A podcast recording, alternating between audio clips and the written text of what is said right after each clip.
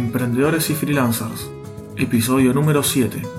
Bienvenidos al podcast Emprendedores y Freelancers, programa dedicado a freelancers, emprendedores e implementadores, donde hablaremos de experiencias, consejos, tips, herramientas, casos de estudio, software, productividad y novedades de Internet. Mi nombre es Aníbal Ardil, soy consultor y desarrollador web desde hace más de 18 años, especializado en startups y nuevos emprendimientos. En el episodio de hoy les voy a contar cómo hice la migración y optimización de un sitio desarrollado en WordPress, el análisis previo, el proceso, los problemas y todo lo que sucedió. Bueno, partimos de que un cliente me contacta solicitando un presupuesto para optimizar su sitio web. El mismo tiene más o menos 1.2 millones de visitas por mes. Esto es un promedio entre 40.000 y 60.000 visitas por día.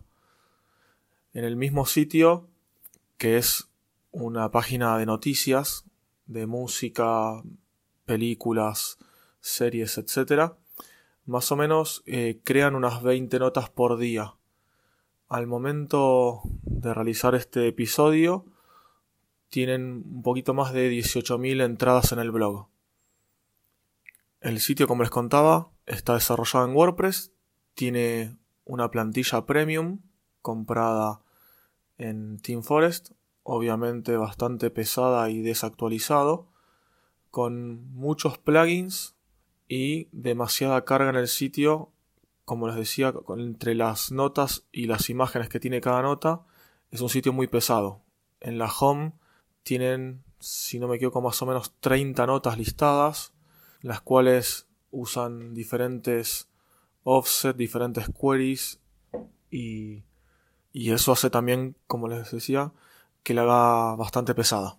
Cargan muchas notas, muchas imágenes y todo esto hace diferentes consultas y los plugins que tenía hasta ese momento de caché y demás no estaban bien optimizados. Después de un vistazo rápido a esta página, le pasé un presupuesto para hacer un análisis, o sea, le dije le cobro X dinero, X monto de plata por hacer el análisis y luego, si después del análisis, según lo que, lo que analice, ahí le pasa un nuevo presupuesto por hacer la optimización. Dado que este sitio necesitaba un análisis bastante serio antes de, de poder pasarlo a un precio. Cuando me dan el OK y los accesos, ahí bueno, procedo ya sí a analizar el sitio, entro al servidor, que tenía un servidor semi dedicado en un hosting llamado Media Temple eh, ahí, veo que estaba configurado PHP 5.2, perdón, 5.6, no 5.2, 5.6, y no tenían eh, actualizado PHP 7. Estaba la opción, pero no estaba puesto. Además de eso, bueno, veo todos los plugins que tiene instalado el sitio, tiene mucha publicidad con AdSense y otras redes de, networks de, de, publicidad. Junto a eso, bueno, veo bien el, cuál es el tema que tienen, los plugins, hago diferentes análisis con las herramientas de, performance online como Pingdom, GTmetrix, Google Page Speed Insight, Pingdom, no sé si ya lo dije, bueno, nuevamente. Y aparte de todo esto, también analizo que tenía varios errores en la consola de JavaScript mediante el inspect del Chrome. Veo ahí bastantes errores. La página tampoco tenía HTTPS, o sea, no tiene el protocolo de seguridad. Y, si no me equivoco, Ahí está, ahí estaba más o menos el análisis que había hecho. Hago un breve informe detallando todo lo que tenía el sitio actual, hasta los plugins y las versiones que tenía instaladas, que muchas están desactualizadas, y con eso le paso un nuevo presupuesto al cliente y los pasos a realizar para que la optimización y yo le había recomendado también un cambio de servidor, un cambio de hosting. A todo esto el cliente me ha dicho que no habían cambiado a PHP 7 porque cuando la activaban, la versión de PHP 7, el hosting, el consumo se le iba demasiado en CPU y en, y en transferencia, no, perdón, en CPU y en memoria, le empezaba a consumir mucho, entonces por eso lo habían desactivado. Así que bueno, ese era el motivo por el cual no habían pasado a PHP 7 y volvían siempre a PHP 5.6. Bueno, luego de unos días el cliente acepta el presupuesto y ahí planificamos el proceso bien y las etapas para realizar los cambios. Lo primero que hice fue hacer un backup completo del sitio, traérmelo a local y empezar a hacer pruebas y algunos cambios en mi máquina local. También había tomado foto, había tomado nota de todos los test de velocidad que había realizado con Pingdom, GTmetrix, Google Page Speed Insight y la otra página que era, no me acuerdo, ah, Whitepage, eh, Test también. En esos cuatro sitios había hecho una captura. Cada uno de esos sitios, después de que hace la, la prueba, te da una URL única para guardarla si quieres o para compartirla y con eso tomé como una foto inicial del sitio como estaba en el momento antes de hacer todas las mejoras. Como punto inicial, lo que yo proponía y quería hacer era cambiar primero la versión de PHP, pasar a PHP 7, luego mejorar la herramienta y el plugin de caché. Tenía instalado uno básico, una versión, digamos, no, no, no premium, una versión free de un plugin de caché. No recuerdo ahora bien cuál era la versión, cuál era el que tenía no sé si era el Fastest Cache, pero no era la versión premium y tampoco estaba configurado bien del todo. Además de eso, tenía otros plugins que estaban desactualizados, entonces procedí a actualizar los plugins y también obviamente el cambio de hosting. La sugerencia mía era pasar a Amazon o a DigitalOcean. Eh, con el cliente, bueno, arreglamos pasar a contratar DigitalOcean y hacer una instalación de cero en un nuevo droplet, que es el nombre que tiene cada servidor cuando contratas en DigitalOcean de manera particular. El cambio de tema del theme eh, no era una opción, dado que no, no llevan con el presupuesto para hacer el cambio y configuración. Como les dije, tenían más de 18.000 notas en el blog. Algunas usaban editor visuales como Visual Composer. Y aparte, bueno, era demasiado tiempo y trabajo que por el momento no tenían para invertir. Entonces lo único que íbamos a hacer era optimizar lo que ya había. Entonces ahí como les dice, levanté un backup local, lo usé, yo uso el entorno en la Mac que tengo, la MacBook que tengo, uso MAMP, la versión Pro de MAMP para realizar entornos locales. Ahí levanté el backup que tenían ya con PHP 7. Procedí, bueno, a actualizar todos los plugins. desactivé, mejor dicho, perdón. Lo que hice fue en realidad levantar un PHP nuevo, un WordPress nuevo, mejor dicho, levanté un WordPress nuevo para ver que no tenga ningún, ninguna inyección de código malicioso, ningún malware. Entonces un PHP nuevo, me traje todas las notas que ya estaban, los contenidos de la carpeta uploads, los, las fotos y demás. Me copié, bueno, ahí sí, todos los plugins y todas las configuraciones que tenían y hice una instalación limpia para que no haya ningún, eh, ningún código, como decía, ningún código malicioso. Bueno, ahí ya he levantado el entorno local de cero empecé a hacer pruebas, empecé a probar diferentes plugins de caché. Como les decía, este sitio tiene muchas redes de publicidad y aparte muchas notas y contenido dinámico en la home, aparte de en cada nota. Entonces era un problema con varios plugins de caché que algunos cacheaban el contenido y no mostraban las redes de publicidad, algunos las dejaban fijas y no cambiaban, la versión mobile mostraba lo mismo en mobile que en escritorio, cosa que no tenían que ser diferentes las cosas que mostraban. Los, eh, los, las redes de publicidad son diferentes las que se muestran para uno para otro, las medidas de los anuncios, en muchas notas también hay videos y algunos plugins de, de caché como Drone 3 Total Caché.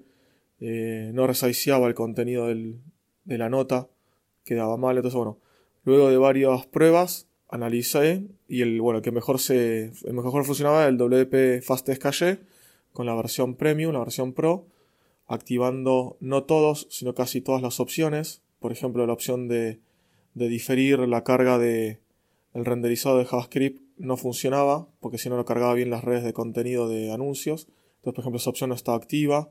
La otra opción que tampoco estaba eh, tampoco activé era la opción de, de, diferir el contenido de algunas redes de, de contenidos. Eso tampoco funcionaba bien.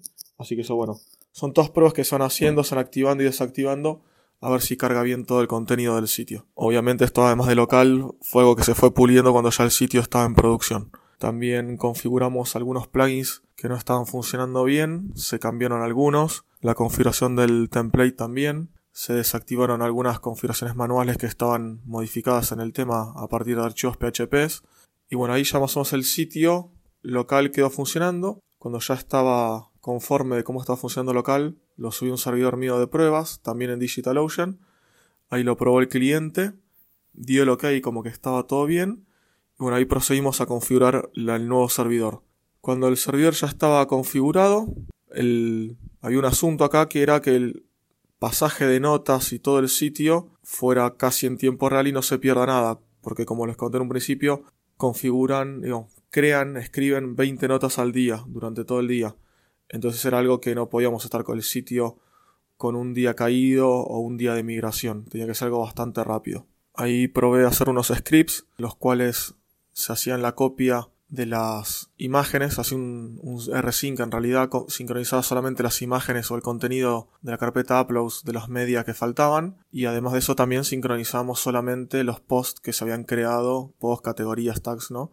Que se habían creado nuevos, para no tener que hacer una copia completa del sitio que iba a tardar demasiado. Porque no lo dije, pero tenían más o menos 40 gigas, 40 gigabytes cargados en el sitio en la carpeta uploads, entre fotos, algún video, audio y demás. Entonces era algo bastante pesado para poder andar copiándolo en el mismo día de la migración. Entonces, bueno, lo que teníamos era un sitio en el nuevo servidor casi al día y el sitio que estaba live todavía. Entonces procedimos para acordar un horario un día, fue un día por la noche, en el cual, bueno, ahí se hizo el cambio de DNS, apuntándolo del sitio viejo al sitio nuevo. En ese momento ya habíamos arreglado desde, por ejemplo, las 10 de la noche hasta las 10 de la mañana del día siguiente no hacer ninguna nota. Era el horario en donde teníamos menos visitas. Ahí se hizo el cambio de DNS, como les dije. Al hacer el cambio, ahí se hizo una copia, un rsync de los datos que faltaban. Fue algo muy rápido. Y ahí ya quedó activo el nuevo sitio. Mejor dicho, en el nuevo servidor, ¿no? El, sitio en su nuevo servidor.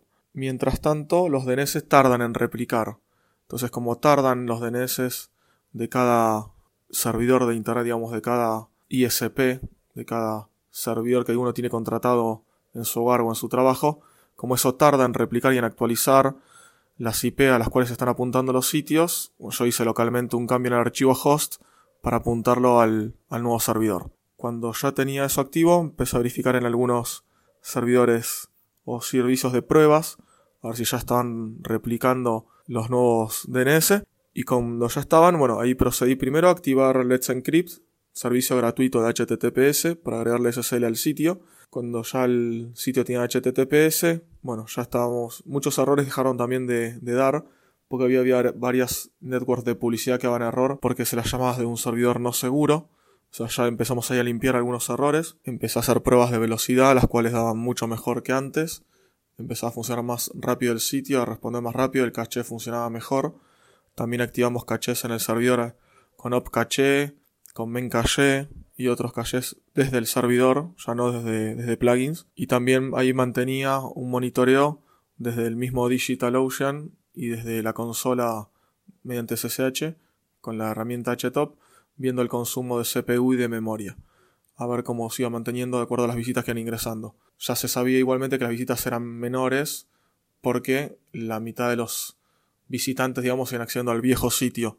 Hasta que no replican todos los DNS, no, no acceden al nuevo. Bueno, al día siguiente, ya con bastantes visitas, se veía que el consumo de CPU era bastante alto. Era algo y supuestamente lo que me decía el, cliente, que era el, el problema que él tenía cuando activaba PHP 7 bueno, ahí mirando los, eh, los errores, los logs de, Apache, verifico que había un error de PHP, que había un plugin de AMP, o sea, las visitas que venían desde mobile, había un plugin que estaba tirando error de una librería. Al parecer esa librería no viene por defecto en PHP activa, pero sí está en, en PHP 5.6 sí activo, pero en PHP 7 no. Entonces bueno, al procedí a instalar la librería esa que faltaba, una librería de XML, y ahí el problema fue solucionado y empezó a bajar el consumo. Al parecer el consumo, bueno, subía de acuerdo, estaba tirando muchos errores, entonces eso hacía subir también el consumo del CPU. Luego de eso también optimizamos un poco más la herramienta de opcache de, PH, eh, de, Apache para que cache mejor el contenido, más tiempo y sea diferente. Y ahí también empezó a bajar más todavía el consumo de memoria y de, y de CPU. Ah, el, este servidor está configurado con dos CPUs y con 4 GB de RAM.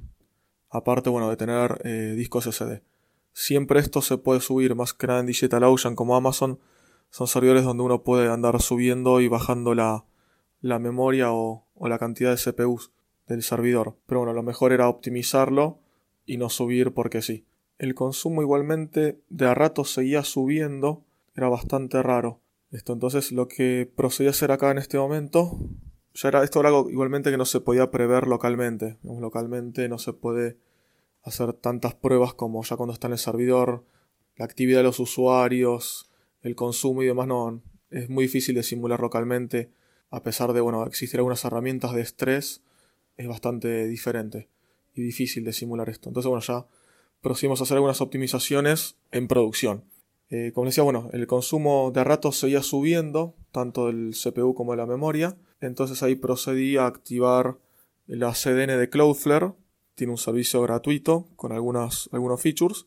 Y Cloudflare si lo activaba para todo el servidor completo, o sea, para todo el dominio, tenía un, al hacer las pruebas de velocidad tenía un poco de demora en el algo que se llama el time to first byte, el TTF, que es el tiempo que tarda el servidor hasta dar la primera respuesta y empezar a, renderizar la página, a mostrar el contenido en la página, en el navegador. Eso lo estaba probando, o sea, el consumo bajaba, e, era mejor, pero la velocidad eh, empeoraba.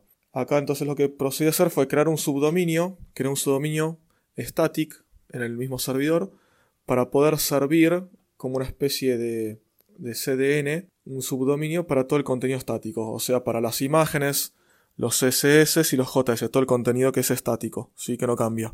Entonces habilité este subdominio apuntando al mismo contenido principal del sitio sin duplicar los archivos y en el plugin de caché se puede configurar, por lo menos en el Fastest Cache y en la mayoría, se puede configurar un CDN y este Fastest Cache puedes configurar uno propio. Entonces lo que hice fue que todo el contenido estático apunte a static.eldominio.com, ¿no? De, de esa manera, todo el contenido lo carga en paralelo, además. Eso es también algo demasiado bueno, que el contenido no lo carga en forma de catarata, como se llama en Waterfall, si no se, carga en paralelo. Eso hace que cargue más rápido. Y ahí lo que hice fue activar Cloudflare solamente para ese subdominio, no para el dominio principal. Entonces teníamos protegido y eh, más rápido cargando en paralelo y por CDN, por la red de Cloudflare, todo el contenido estático. Ahí ya subimos la velocidad de la carga del, dominio principal, digamos, de la, del root, del, digamos, del www, que en realidad no usamos www, del dominio.com y no del static. El static, ahí sí estaba todo el contenido estático, lo cargaba en paralelo y a través de la red de Cloudflare, ya con CDN y con toda la red de contenidos que tienen ellos para que cargue más rápido y desde un servidor cercano al, al visitante. Eso es lo que hace una red CDN, digamos, tienen dividido en el mundo un montón de servidores pequeños para servir el contenido más rápido de acuerdo a la localización donde se encuentre el que lo visite. Ya de esta manera el contenido fue óptimo, el contenido me refiero a la velocidad de la carga del contenido, ya cargaba rápido el sitio, el sitio cargaba bien, el consumo del servidor también estaba a la mitad todo el tiempo, no tenía casi picos ni, problemas de, de, saturación de memoria ni de CPU, así que acá ya el sitio ya teníamos estable y bien configurado. En Analytics ya empezamos a ver que las visitas estaban igual que antes, y también no había ningún error en, en Google Webmaster Tools o en Search Console como se llama ahora. Este proceso demoró más o menos una semana.